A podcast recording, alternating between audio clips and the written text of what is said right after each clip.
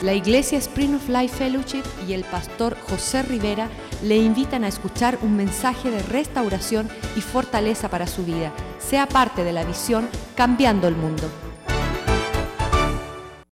Cuando nosotros compramos un, una tableta, estas tabletas son tremendas, ¿verdad que sí? Y ya la gente no puede ni vivir sin ella.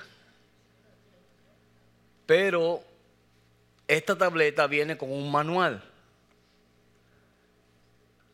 Y muchos de nosotros cuando compramos la tableta, lo primero que hacemos es que la abrimos, la encendemos y empezamos a bregar con ella. Y después de un tiempo, uno de los jóvenes la agarra más jóvenes que nosotros, la agarra la tableta y empieza a mostrarnos las cosas que nosotros no sabemos que esa tableta hace. ¿Cuánto le ha pasado eso? Ay, y eso hacía eso. ¿Y cómo es esto? ¿Y qué tú hiciste para que eso saliera? ¿Verdad? Y la respuesta es que cuando nosotros recibimos o compramos la tableta, esta tableta trae algo adicional que se llama manual. Y ese manual te va a decir a ti cómo la tableta funciona y todas las cosas que hace. Amén.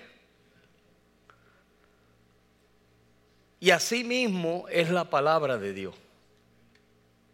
Muchas veces, cuando hablamos la palabra de Dios, mucha gente dice, ¿y eso está ahí en la palabra de Dios?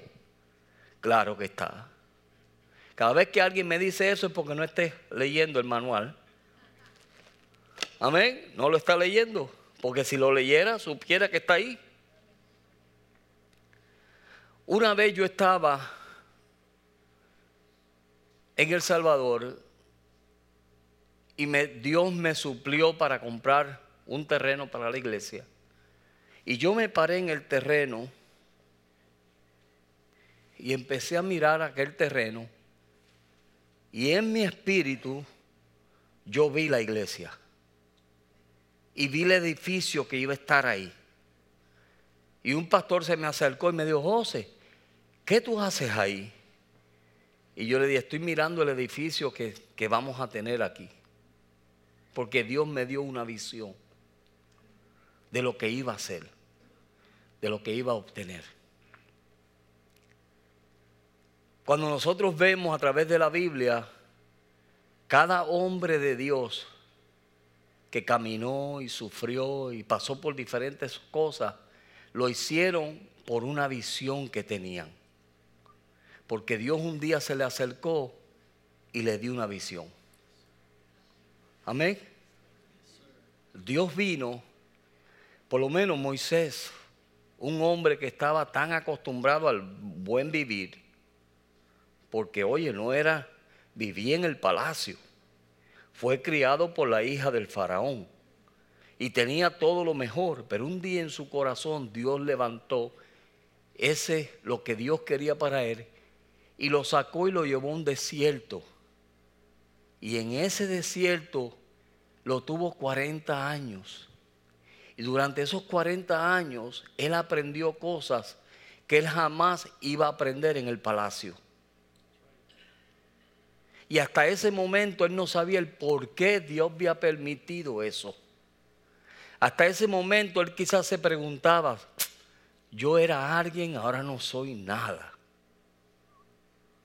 Hasta ese momento él estaba preguntándose, ¿qué hago yo aquí con estas ovejas cuando yo estaba en el palacio del faraón? Y un día Dios viendo esa inquietud en su corazón, le da una curiosidad y va a ver donde estaba una salsa ardiendo. Y acercándose él a esa salsa por su curiosidad, tan pronto se acercó, lo primero que Dios le dijo fue, Moisés, quita el sandalia de tu pie, porque el lugar que tú pisas santo es. Y eso es lo primero que Dios nos dice a nosotros. Mira, aquí no vas a andar como tú andabas, ni con lo que tú andabas. Y en ese momento, una vez que Él se rindió, porque Él se rindió, una vez que Él se rindió, Dios comenzó a hablarle. Y Dios comenzó a darle mandamientos. Y Dios comenzó a darle una visión para un pueblo que hacía años que estaba clamando a Dios por misericordia. Amén. Dios escoge hombres, Dios escoge mujeres y Dios los saca de su confort para darle una visión y para llevarlos al lugar donde Dios los quiere llevar. Y eso es lo que Dios está haciendo con nosotros. Gracias a Dios que nuestra iglesia habrá situaciones, pero nuestra iglesia es una iglesia con una visión. Nosotros sabemos de dónde salimos y a dónde vamos.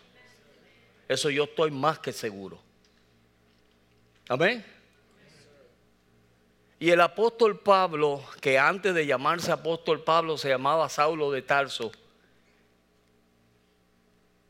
y las costumbres de él era, como tenía tanto poder, era de cada vez que encontraba un grupo de cristianos, o le decían, mira, hay un grupo de cristianos ahí en el 87, los vamos a coger y los vamos a, a llevar presos y hasta matarlos.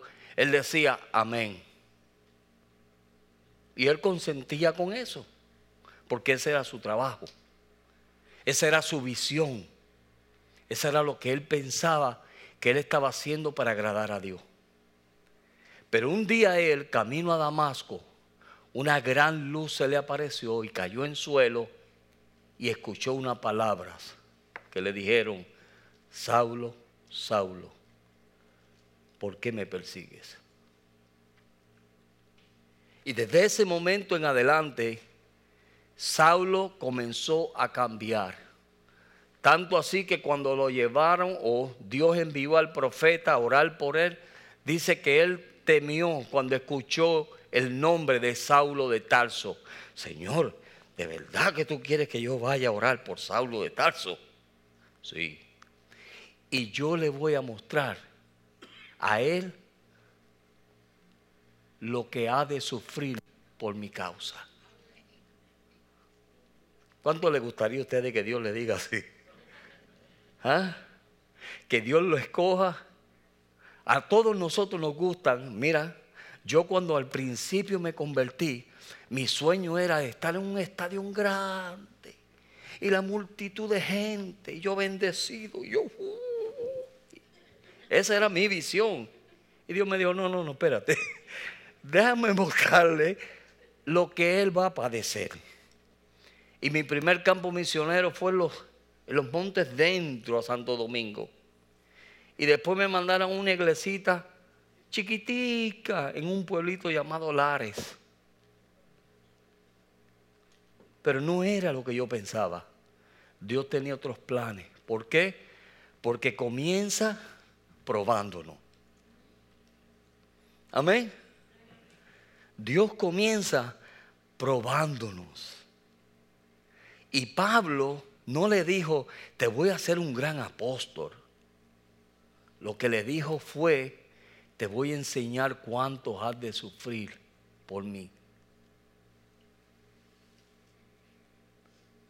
Abraham le dijo, te voy a dar una, una descendencia como las estrellas y la arena de la mar. Pero él no sabía lo que venía antes de eso. Amén. Y quizás Dios te dijo a ti, te voy a llevar a la gran Jerusalén, calles de oro, mar de cristal, puertas de perla y todo el mundo está, amén, vamos para allá. Pero tú no sabes lo que te vas a encontrar en el camino. ¿Me están entendiendo, verdad? Pero entonces cuando llega una oportunidad, en donde Pablo es llevado delante del rey Agripa y lo están acusando porque él estaba hablando de, de Jesús de Nazaret. Y él estaba hablando de todas las cosas que Jesús había hecho. Y comenzaron a acusarlo. Él primero mostró un gran respeto al rey Agripa y le dijo, mire, es, es un privilegio para mí estar delante de usted. Pero lo que yo estoy haciendo es lo que hicieron nuestros padres. Y lo que yo estoy haciendo es lo que sucedió con Jesús de Nazaret. Y comenzó a hablarles a todos ellos lo que Dios había hecho con él. Y la obra que Dios había hecho en su vida. De cómo Dios lo había cambiado de tal manera que él ahora podía hablar abiertamente de lo que Dios era. Amén. ¿Cuántos de nosotros escondíamos la Biblia al principio que nos convertimos? Yo la metía en una bolsa, una bolsa de papel. Yo metía la Biblia para que mis amigos no supieran que yo era cristiano. Pero este hombre llega un momento donde se le demanda su fe y él abiertamente comienza a hablar. Y miren lo que yo quiero enfatizarle a ustedes esta tarde, que él dice en el verso 19 de Hechos capítulo 26, él dice, por lo cual, oh rey Agripa, no fui rebelde a la visión celestial. Amén. En otras palabras, yo he caminado, yo he obedecido todas las palabras que Dios me habló. Y estoy caminando en pos de eso. Estoy haciendo lo que Dios quiere que yo haga. Y eso es lo que Dios está buscando en nosotros. De que nosotros podamos ser fiel a la visión que Dios te ha dado. ¿Cuál es tu visión? ¿Qué es lo que tú has podido recibir que tú dices, yo voy a ser fiel a esa visión? ¿Tienes tú una visión para tu matrimonio? ¿Tienes tú una visión para tu vida, para tus hijos? ¿Cuál es tu visión? o simplemente es venir a la iglesia, escuchar la palabra de Dios y volver a casa y ser los mismos. Porque una, una visión, cuando tú obtienes una visión, esa visión te transforma, te cambia. Esa visión te lleva a ti a decir, yo quiero eso. Y yo quiero ser transformado. Y yo busco la manera de cómo cambiar. Donde en otras palabras, lo que yo era, ya yo no lo quiero ser. Amén. ¿O no amén? Claro que amén. Esa es la visión. Y Dios nos da esa visión para que tú puedas saber de dónde saliste. Mire, todos nosotros hemos salido del muladar. Dios nos sacó del muladar y nos limpió, nos lavó, nos vistió, nos puso ropas lindas, porque ninguno de nosotros valíamos nada. Amén.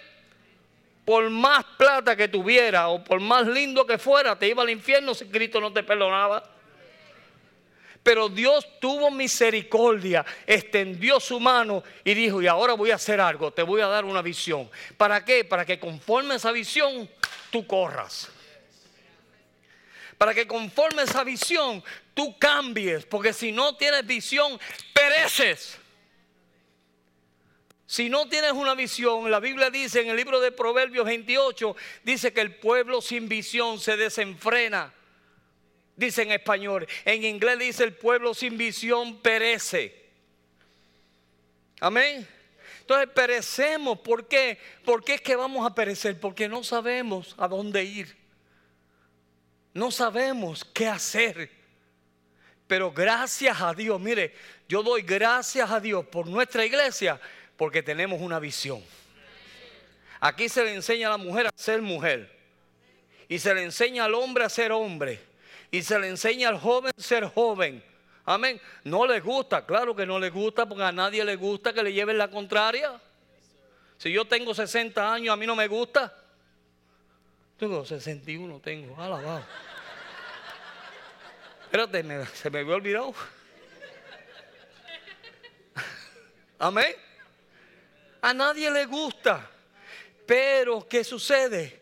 Que como esa es la visión que Dios nos ha dado a nosotros, y entonces lo que anhelamos es, mire, lo que anhelamos es que usted agarre esa visión. Mire, agarre esa visión. Esposo, agarra la visión tú. Hermana, esposa, agarra tú la visión. Y si los dos agarramos la visión, vamos a llegar a algún lugar. Pero si nosotros no agarramos la visión, estamos viviendo una vida religiosa. Amén. Le voy a ser sincero hoy, tan feo y tan despintado como sincero. Mire, vivimos una vida religiosa. Vivimos una cosa aquí y otra cosa acá. Amén. Entonces tenemos que estar cuidándonos y con miedo, andamos con miedo. ¿Sabe por qué? Porque no sabemos qué máscara vamos a sacar. Y ahí es donde está el peligro, porque tarde o temprano la máscara errónea te la pone y te buscas un lío. Y Dios lo permite, que es lo lindo.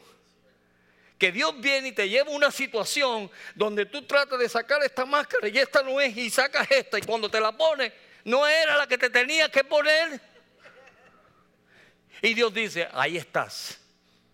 Ese eres tú. Por eso es que me encanta Pablo, porque Pablo dijo, yo soy lo que soy por la gracia de Dios. ¿Sabe que yo puedo decir eso? Yo soy lo que soy, es que lo que usted ve aquí, va a ver afuera, va a la Marcela? ¿Va a ver en casa? La gente le encanta cuando yo digo, la Marcela? Es que es la mejor que me conoce. Es la que duerme conmigo. Y sabe cuán malo ronco. Amén. por la gracia de Dios soy lo que soy. Y Dios quiere llevarnos a eso. Dejemos la religiosidad. Dios quiere que seamos reales. Y de la única manera que vamos a mantener una visión es si somos reales, porque Dios es real. Amén. Dios no es religión, Dios es real. Entonces cuando Pablo comienza a decir eso, lo que él está diciendo es, mira, yo estoy obedeciendo a Dios, yo estoy caminando, yo estoy haciendo lo que Dios me dijo que hiciera. ¿Por qué? Por la fidelidad a la visión que Dios me dio. Por eso lo estoy haciendo. Ahora, cuando no somos, y lo dije la otra vez, cuando no somos obedientes a la visión que Dios nos da, ¿qué somos? Desobedientes. ¿Ok? Entonces, en desobediencia no vamos para ningún sitio. Y miren esto, si lo sigues haciendo y si lo sigues haciendo, te cambia de desobediente a rebelde. Porque entonces, cuando Dios te dice lo mejor para ti, como no quieres obedecer, entonces te rebelas.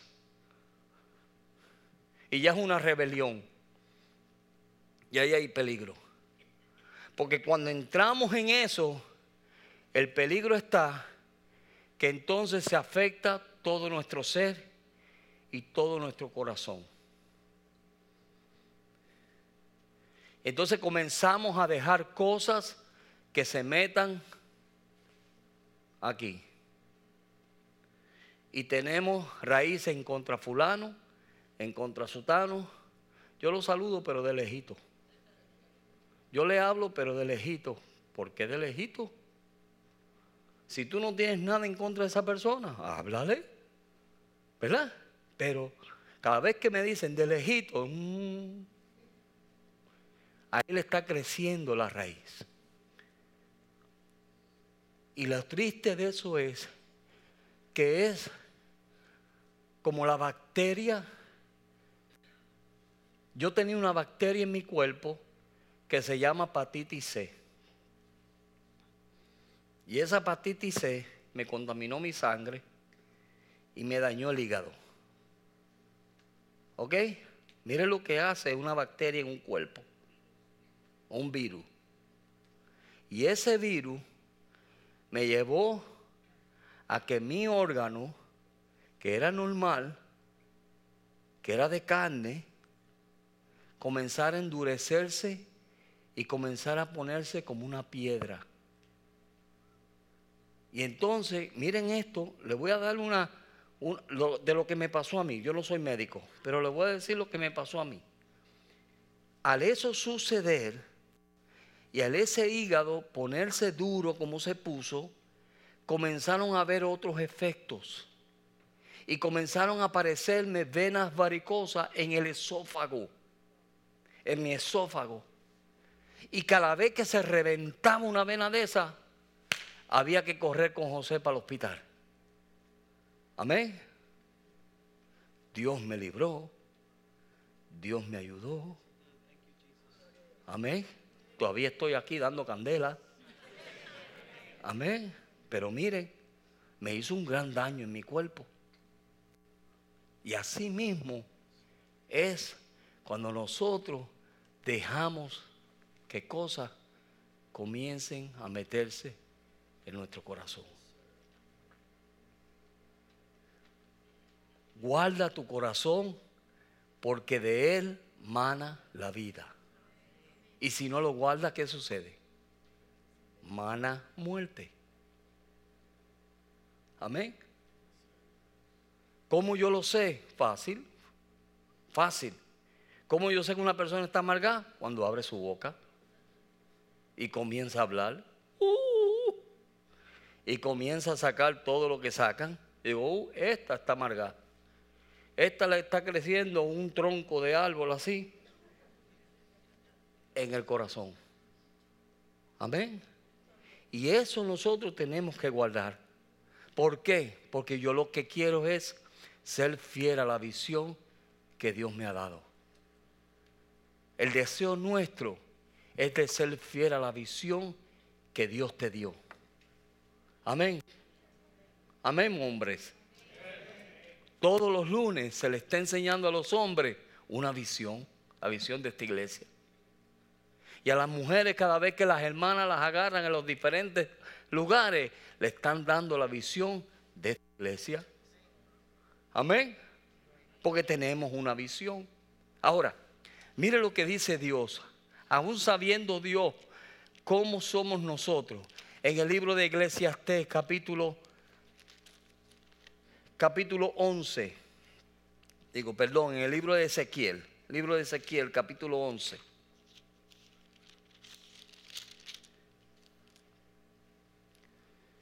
Dios conociendo cómo era su pueblo. ¿Cuántos de nosotros le hemos sido infiel a Dios? ¿Verdad? Le hemos sido infiel a Dios. Somos atraídos por las concupiscencias de los ojos, por la vanagloria de la vida, por un sinnúmero de cosas somos atraídos. Y eso nos lleva a serle infiel a Dios, porque, mira, Dios dice que cada día tiene su propio afán. Él dice, busca primeramente el reino de Dios y su justicia y las demás cosas os serán añadidas. No tienes que estar codiciando, ni deseando, ni endeudándote y pensando que la tarjeta de crédito es tu Dios. No. No. Pero, como no estamos en eso, le somos infiel a Dios y nos alejamos de Dios en vez de y comenzamos a tener otros amores. Amén. Otros amores. Usted sabe las cositas que a usted no le pueden tocar. Pero yo no se las voy a decir. Verso 19.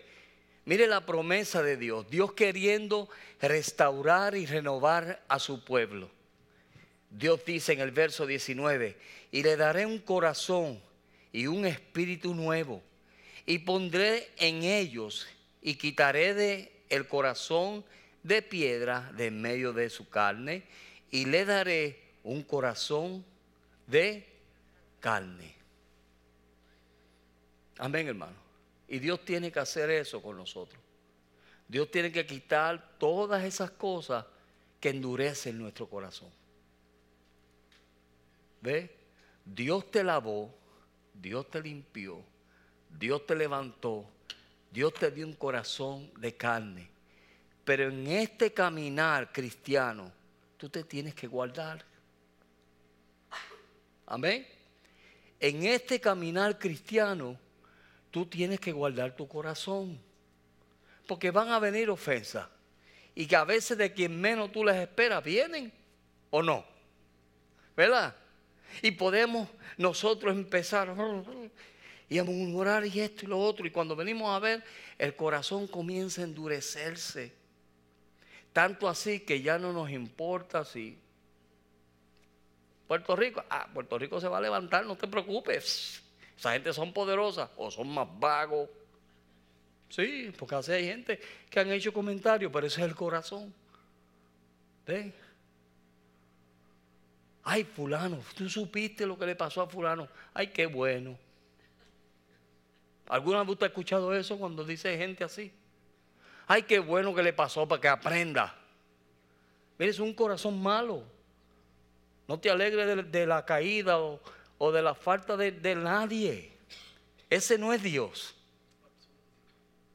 Ese no es Dios. entonces eso sucede cuando cuando dejamos que cosas se metan a nuestro corazón. Pero Dios promete quitar ese corazón. Dios promete que si tú te rindes a Dios, Dios te va a cambiar tu sentir. Dios te va a cambiar tu actitud. Dios te va a cambiar tu manera de pensar y de caminar. Eso es lo que Dios quiere, cambiarnos. Amén, hermano. Y si nosotros nos sometemos a lo que Dios quiere, mira, Dios nos va a transformar y aquí está el alimento para que nosotros cambiemos. Es como una vez el pastor dijo aquí, él dijo, qué, qué tremendo que el mismo mensaje que edifica a uno atribulas a otro. ¿Ustedes escucharon eso? Viene una palabra de Dios y algunas personas la reciben y dicen, eso es para mí yo voy a cambiar. Y vienen otros y dicen, ¿y qué se cree este? Ya le dieron el púlpito y se cree que a saber quién es, qué es esto. Pero es así. ¿Sabe cuál es? El corazón. El corazón. Entonces Dios promete quitarlo. Si tú se lo rindes, mire, si yo no me hubiera sometido a lo que me sometí para que me operaran, yo estuviera muerto ya. Pero me sometí, me quitaron el hígado viejo y me pusieron uno nuevo. Amén. Dios quiere hacer lo mismo contigo y conmigo. ¿Qué Dios quiere hacer? Quitar. Mira, si tú has estado, escuchen bien, si tú has estado murmurando, quejándote, todas esas cositas comienzan a, chispear. Y cuando venimos a ver, estamos duros. Estamos duros, hermano. Ah, estamos duros. Y después no hay palabra que penetre, porque mira, ya ahí no hay, hay una pared. Hay una pared. No puedes recibir de nadie porque ya pusiste una pared y no quieres ser, unos dicen, lastimado. Yo no quiero que me lastimen más. Pero si a ti nadie te ha lastimado, es un proceso de Dios contigo. El único que me puede lastimar a mí es Jesús y no jamás me va a lastimar. Lo que los hermanos me hagan, Dios lo permite. ¿Usted sabía eso? ¿O no sabía? Usted no sabía eso. ¿Usted sabía eso? De que Dios permite que los hermanos sean poderosos. Usted no sabía eso. ¿Ah? Usted no sabía que Dios permite poner a un hermanito al lado tuyo para sacarte de, tu comodidad o no? Claro. ¿No lo sabía? Porque está escrito aquí. Amén. Usted no ha leído el manual. Pero Dios lo hace. Y dice luego él en el verso 20, dice, para que andéis en mis ordenanzas. Ese es el propósito de Dios, mantener nuestro corazón sano. ¿Para qué? Para que nosotros podamos andar en sus ordenanzas. Todo lo que Dios nos dice, nosotros podamos andar en ella. que guarden mis decretos y los cumplan, y me sean por pueblo y yo sea a ellos por Dios. En otras palabras, Señor, yo soy tu, tu pueblo, tú eres mi Dios. Como yo soy tu pueblo, haciendo lo que tú quieres que yo haga. Amén. ¿Cómo conocemos los hijos de Dios? Cuando hacen lo que Dios quiere que ellos hagan. Porque por su fruto los conoceréis. Amén, hermano. Por sus frutos los conoceréis. Así que he sido obediente. Mire, yo tomé un tiempo y... ¿Cuántas son? Hasta aquí. Tres paginitas. ¿Cuántos de ustedes han leído la visión de esta iglesia?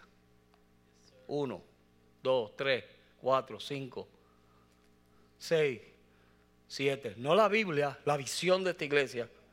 Porque la Biblia yo sé que todos la hemos leído. Pero la visión. Tres páginas. Amén. Y para que usted sepa, aquí está todo lo que yo le estoy diciendo. En el 1998, Dios escogió un hombre y le dijo, esto es lo que yo quiero que tú hagas. Amén. Y se lo di a mi pueblo. Para que mi pueblo ande conforme a esa visión. Aleluya.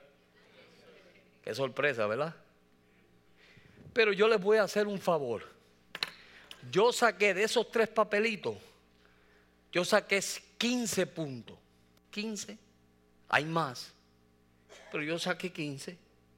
Y yo les voy a decir lo que dice esa visión, en cortas palabras. Pero mire, busque una copia, porque esa es la visión para su vida, esa es la visión para su hogar, esa es la visión para sus hijos, esa es la visión para su vecino, esa es la visión para el futuro. Amén.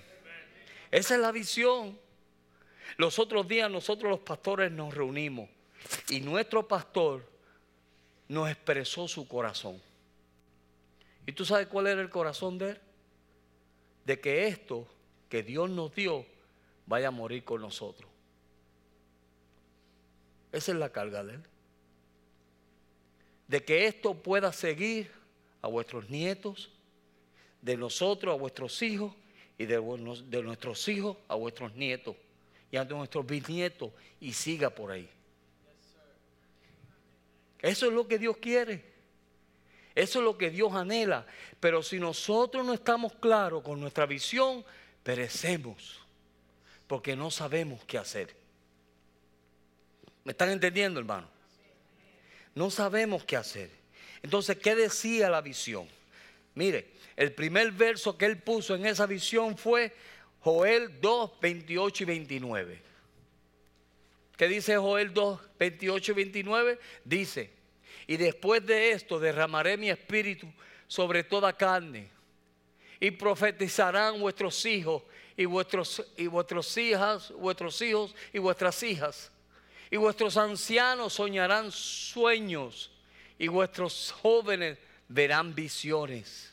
29 dice, y también sobre los siervos y sobre la sierva derramaré mi espíritu en aquellos días. En otras palabras, es, un, es una promesa de un derrame del poder de Dios. Amén. ¿Se está llenando usted del poder de Dios? Hermano, es que fíjese. Fíjese, no. Llénese en su casa, busque a Dios. Métase en su cuarto, ore y empieza a hablar en lengua. Amén. Porque es una señal de los postreros días. Y entonces él comienza, una vez que nos da ese verso, él comienza a decir punto por punto. Y lo primero que él dijo en esta visión fue, mire, un pueblo se levantará para hacer la voluntad de Dios sin excusa y sin pero. ¿Ha escuchado eso alguna vez usted aquí? No, ustedes no lo han escuchado, por eso me dicen amén. Amén. ¿Se ha escuchado eso? Y luego da la revelación de Abraham, de cómo Dios llamó a Abraham. Y Dios le dijo a Abraham, sal de tu tierra, de tu palentera, y te daré una herencia. Y la herencia será como las estrellas de los cielos y como la arena de la mar. Amén. Y eso es una descendencia espiritual y una descendencia material. Eso es lo que está hablando. Pero ¿cómo debe ser esa iglesia? ¿Cómo debe ser esas personas que tienen esa visión? Bueno, es un llamado de fe en Dios y en sus propósitos. Número uno, es un llamado por fe. Porque este caminar es por qué? Por fe. Yo siempre lo digo. Este caminar es por fe. Tú estás aquí por fe, confiando de que Dios va a hacer lo imposible posible. Y luego él dice el punto número dos, sabiendo que Dios es fiel, fue fiel con Abraham, Dios también será fiel con nosotros. Amén. Con esa fe podemos confiar que la misma fidelidad que Dios tuvo con nuestros antepasados, la va a tener con nosotros o no. Él es el mismo ayer, hoy y por todos los siglos.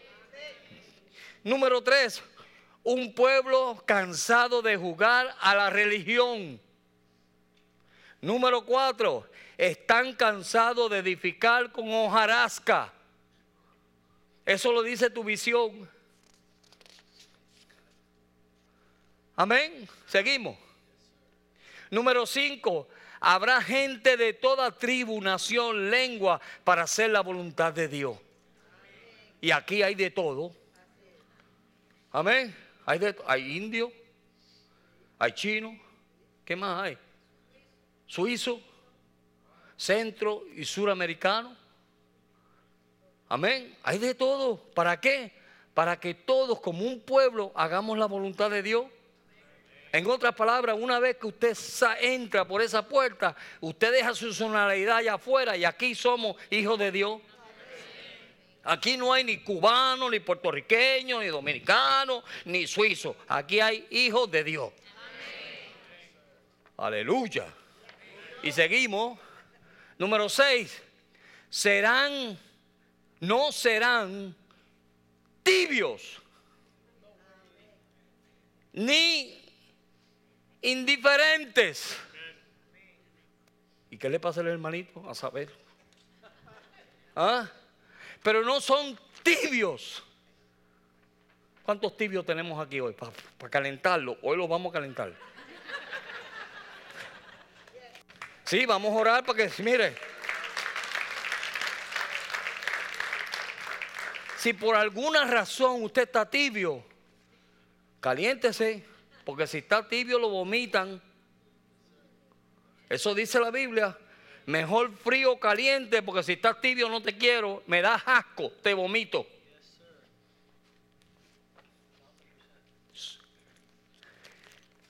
Lo dice en el manual. No lo estoy diciendo yo, lo dice el manual. Y entonces seguimos. Mire, vamos por las seis nada más, son 15. Número 7 será un pueblo listo para pelear y ganar las batallas de la fe. Amén. No hagan como aquel hermano que cuando yo le dije, fíjate lo que me pasó. Anoche yo estaba orando para que Dios me sane. Y salió Benny Hinn en la televisión. Y cuando yo impuse las manos, que él dijo que impusiera las manos sobre la televisión, yo le impuse. Yo creo que Dios me sanó. Él me dijo, pastor, eso es pregrabado. Me tumbó la fe. Me tiró al piso. Amén. Si usted no tiene nada, escuchen bien, si usted no tiene nada edificante que hablar, cállese la boca. Aleluya. Si sus palabras no son sazonadas con sal para edificación de los oyentes, cállese mejor. Es mejor que se calle, mire, ya, séllese. Porque lo que va a hacer es que le va a destruir la fe de aquel hermano que está confiando y diciendo, Señor, ten misericordia de mí, Dios mío, ayúdame en esta prueba que estoy pasando. Y usted viene y le dice, ay, mijo, si yo pasé por eso, ya saber. Cállese mejor. ¿Ok? Número, no me están escuchando. Número 8. Dice, se levantarán y andarán en su perfecta voluntad. Van a levantarse deseando hacer la voluntad de Dios. Nadie, mire, nadie te conmueve, ni dinero, ni posesión, ni nada te conmueve cuando el temor de Dios te lleva a esperar la voluntad de Dios. Cuando tú no tienes temor de Dios, haces lo que a ti te da la gana y te vas para donde tú quieras. Amén. Porque no hay ningún temor. Y lo que dicen es, Dios está en todo lugar. Claro que Dios está en todo lugar, pero Dios quiere que tú estés ahí. Dios está en todo lugar, pero tú no eres Dios. Quieren hacer la voluntad de Dios. Mire, y eso es duro, men. Eso es duro. No es fácil hacer la voluntad de Dios. Pero cuando nos rendimos a Dios, Dios nos lleva.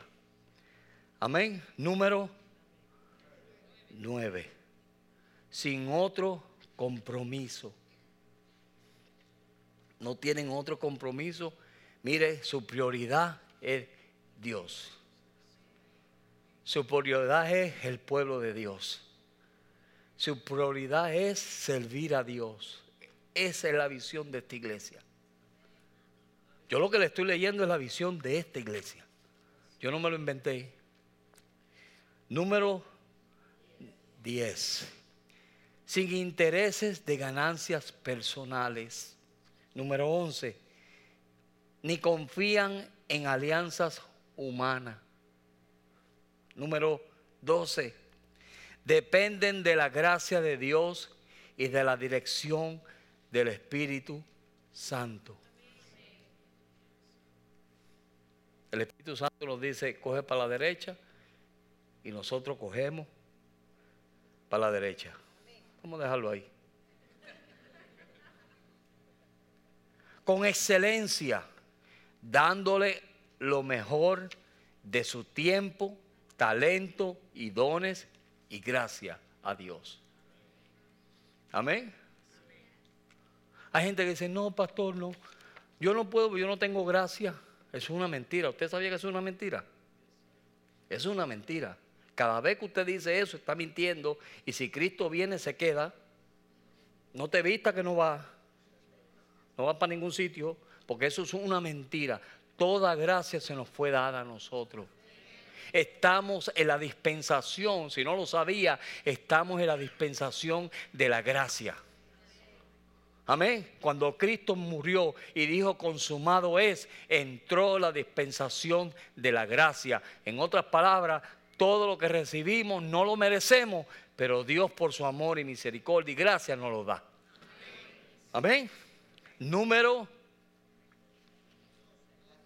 12. Dependerán de la gracia de Dios. Ajá. 13. Con excelencia, dándole lo mejor de su tiempo, talento y dones y gracia. Número 14, no estarán confiando en sus propias prudencia o habilidades.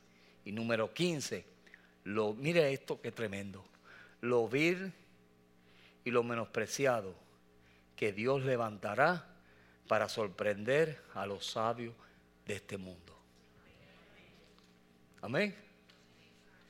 ¿Qué Dios escogió? ¿A quién Dios escogió? A lo vil y a lo menospreciado. Eso Dios escogió. Y Pablo sigue hablando. Y cuando él le habla a sus hijos en Timoteo, en el libro de Timoteo capítulo 2, verso 2, capítulo 2, verso 1, dice, tú pues, hijo mío, esfuérzate en la gracia que es en Cristo Jesús. Verso 11 dice, Palabra fiel es esta. Si somos muertos con Él, también viviremos con Él. Si sufrimos, también reinaremos con Él. Si le negamos, Él también nos negará. Si fuéramos infieles, Él permanece fiel. No puede negarse a sí mismo. Dios es fiel. Dios siempre va a ser fiel. Pero si él nos, si nosotros le negamos, él nos va a negar. Amén. Pero lo primero que nos dice es esforcémonos. Vamos a esforzarnos en Dios. Vamos a buscar a Dios como Dios quiere que nosotros le busquemos. Obtén la visión que Dios te ha dado para caminar en lo que Dios te ha dicho que camine. Si es una bendición para tu vida, ¿ve? Es una bendición. Cada vez que tú te vas rebelde o no haces lo que Dios quiere que tú hagas, el que se perjudica eres tú. Lo que se perjudica son los de tu familia, tus hijos, tu esposa, tu esposo, simplemente porque tú te has negado a obedecer a una visión celestial. nosotros tenemos que agarrar esta visión y decir, Señor, cámbiame, transfórmame, haz lo que tú estás diciendo que nosotros vamos a hacer. Amén. Haz lo que tú quieres que yo haga. Mire, Dios lo hace. Dios nos cambia. Yo soy testimonio de eso. Dios nos cambia. Dios nos transforma. Dios nos ayuda cuando son cosas que nosotros no podemos hacer. Dios nos ayuda por su Santo Espíritu a cambiar para bendición de otros. Amén. No piense en ti mismo. Eres un egoísta si estás pensando en ti mismo. Tienes que pensar en los demás para saber que cuando tú cambias, oye, vienes a hacer un pan donde lo pueden comer. Amén. Cuando tú cambias, la gente quiere estar contigo. Cuando tú cambias, la gente quiere escucharte. Pero cuando tú sigues como tú quieres seguir, la gente se alejan de ti. Se alejan. ¿Por qué? Porque eres amargo. No tienes buen gusto. Y lo que hablas no me edifica. Por eso es que Dios hace excepción. Excepción dice cambio. Una diferencia entre los hijos de Dios y los hijos que no son de Dios del diablo. Amén. Entonces Dios quiere eso. Dios nos quiere cambiar. ¿Qué es lo que tú estás luchando que no se lo has dado a Dios? Que puedes cambiar. ¿Qué es lo que tú estás luchando? Que tú sabes que es una lucha que está ahí contigo y está ahí, ahí, ahí, ahí. Y tú sigues luchando con eso. Trégasela a Dios. Y dile, Señor, mira, mire, yo era un ogro con mi esposa. Amén. el hermanito José, el hermanito José era un caso. Era un ogro. Y un día entendí que yo tenía que cambiar. ¿Verdad, Marcela, que cambié? Y no por miedo está diciendo que, que, que yes. Pero estoy hablando de mi propio testimonio. ¿Me entiendes? Cuando tú quieres, tú puedes. Lo que pasa es que es más fácil decirle, ah, aquella es la culpa, la culpa es de aquella. Cada vez que vienen los matrimonios, aquel viene con, mira, por favor, si lo soportaste 29 años,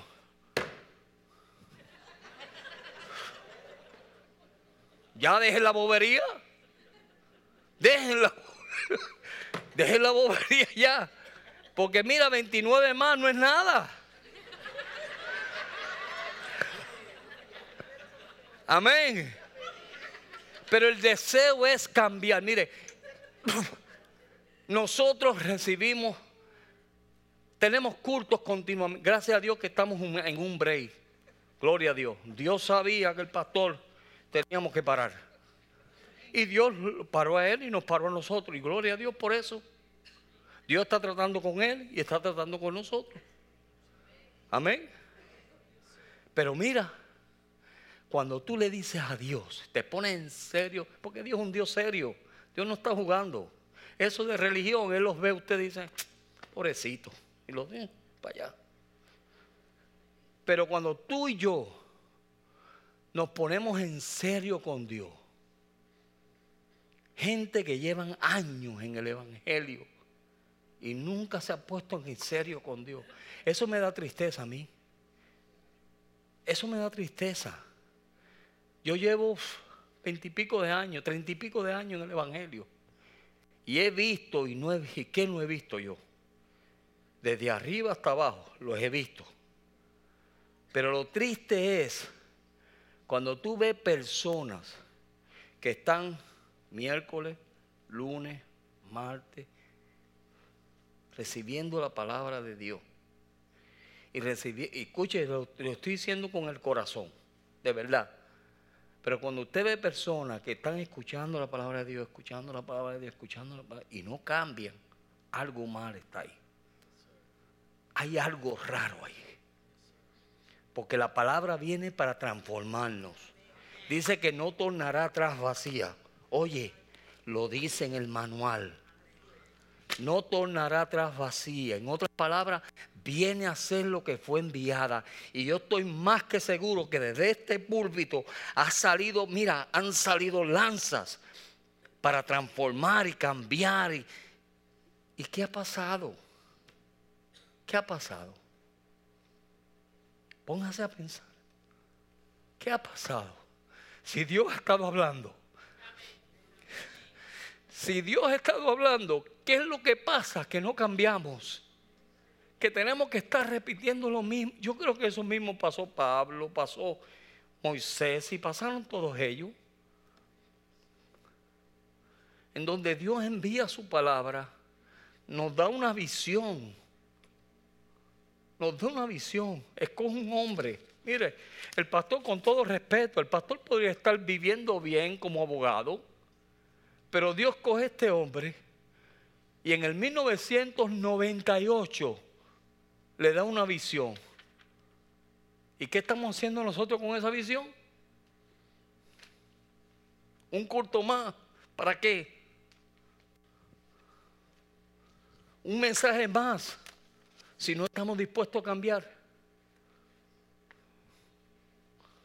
Si no hay el deseo de cambiar, de que la palabra de Dios nos transforme, nos cambie. Eso es lo que Dios quiere. Eso es lo que Dios anhela. Yo estoy medio emocional ya. Pero es así. Se lo imploro Dele la oportunidad al Espíritu Santo. Deje las malas mañas y las quejitas y, y fulano, y aquel me dijo, y aquel, por favor. Si donde quiera que hay un ser humano, hay problemas. No hay ninguna iglesia perfecta. Y el día que haya una perfecta y tú llegues, la daña. Sí. Porque todos somos imperfectos. El único perfecto es Dios y Dios nos está transformando y cambiando.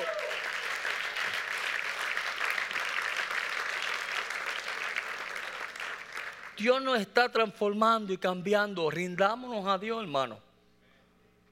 Yo creo que nuestra iglesia va a florecer aún más cuando usted y yo nos rindamos.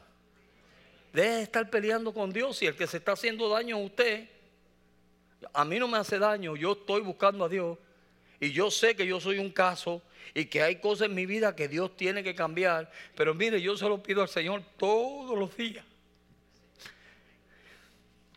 Señor, cámbiame.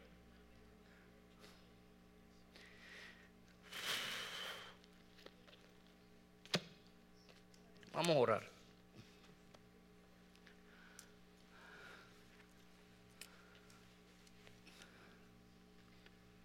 podemos jugar a la religión todo el resto de nuestra vida y ser un grupo de personas religiosas o ser personas genuinas. Que cuando nos vean digan verdaderamente, esos son hijos de Dios. No religiosos. Eso es lo que esta iglesia quiere. Esa es la visión de esta iglesia. Dios anhela que nosotros seamos el pueblo que Él quiere que seamos.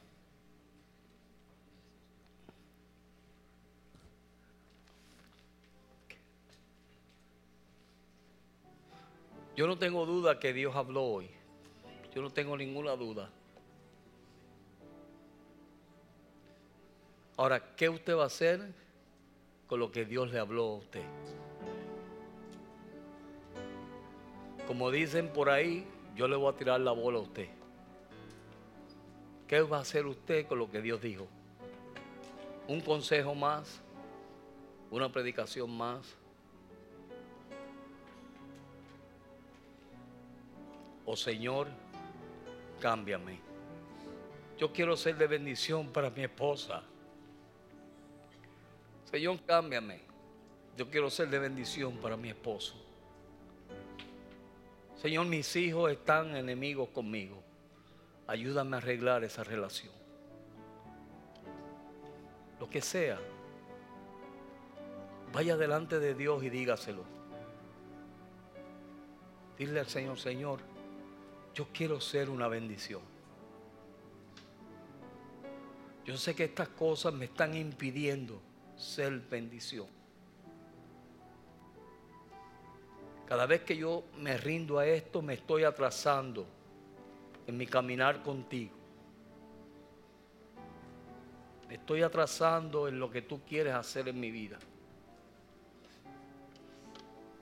Pero yo te pido que tú me ayudes, Señor. Que tú me ayudes a verte tal y como tú eres. Que en aquel día podamos decir, Señor, seremos tal y como tú eres, Señor. No queremos vivir una vida religiosa. No queremos ser pueblo hipócrita religioso, oh Dios. Queremos ser un pueblo genuino. Que no tengamos nada que esconder. Que no tengamos que escondernos de nadie. Que tengamos una conciencia limpia contigo y con los hombres que donde quiera que paremos y andemos, Señor, andemos con nuestra frente en alto, Señor. Que cuando nos vean a nosotros, te vean a ti.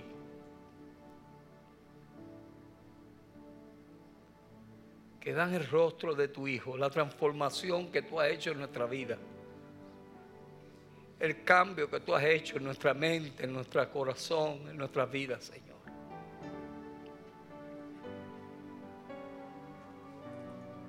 Te pido, Señor, por cada hermano y cada hermana aquí presente, oh Dios.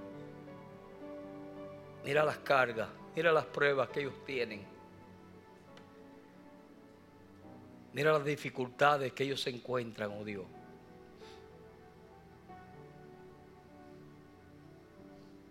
Yo te pido que tú les ayudes, oh Dios.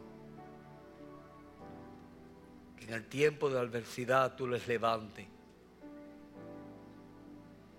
que no permitan que ninguna zorra pequeña se meta en sus vidas. Purifícanos, oh Dios. Purifícanos, Señor. Prepáranos para ese gran día, oh Dios bueno. Pues sabemos que todo lo que está sucediendo nos gritan de que tú vienes. De que tú has de venir a buscar un pueblo santo, sin mancha, sin arruga, oh Dios. Y yo te pido en el nombre de Jesús que tú rompas las cadenas, Señor. Las ataduras, oh Dios bueno. Señor, cualquier raíz de amargura, Señor, arráncala de los corazones, oh Dios. Sana a tu pueblo en este día, oh Dios. Espíritu Santo, muévete, sánales. Arranca el corazón de piedra y pon corazón de carne, oh Dios. Renuévales, oh Dios, para que podamos ser tu pueblo. El pueblo que tú quieres, oh Dios. El pueblo que tú anhelas. Desde la caída del hombre, Señor, tú siempre has anhelado la comunión con tu pueblo. Ayúdanos a ser ese tabernáculo, Dios.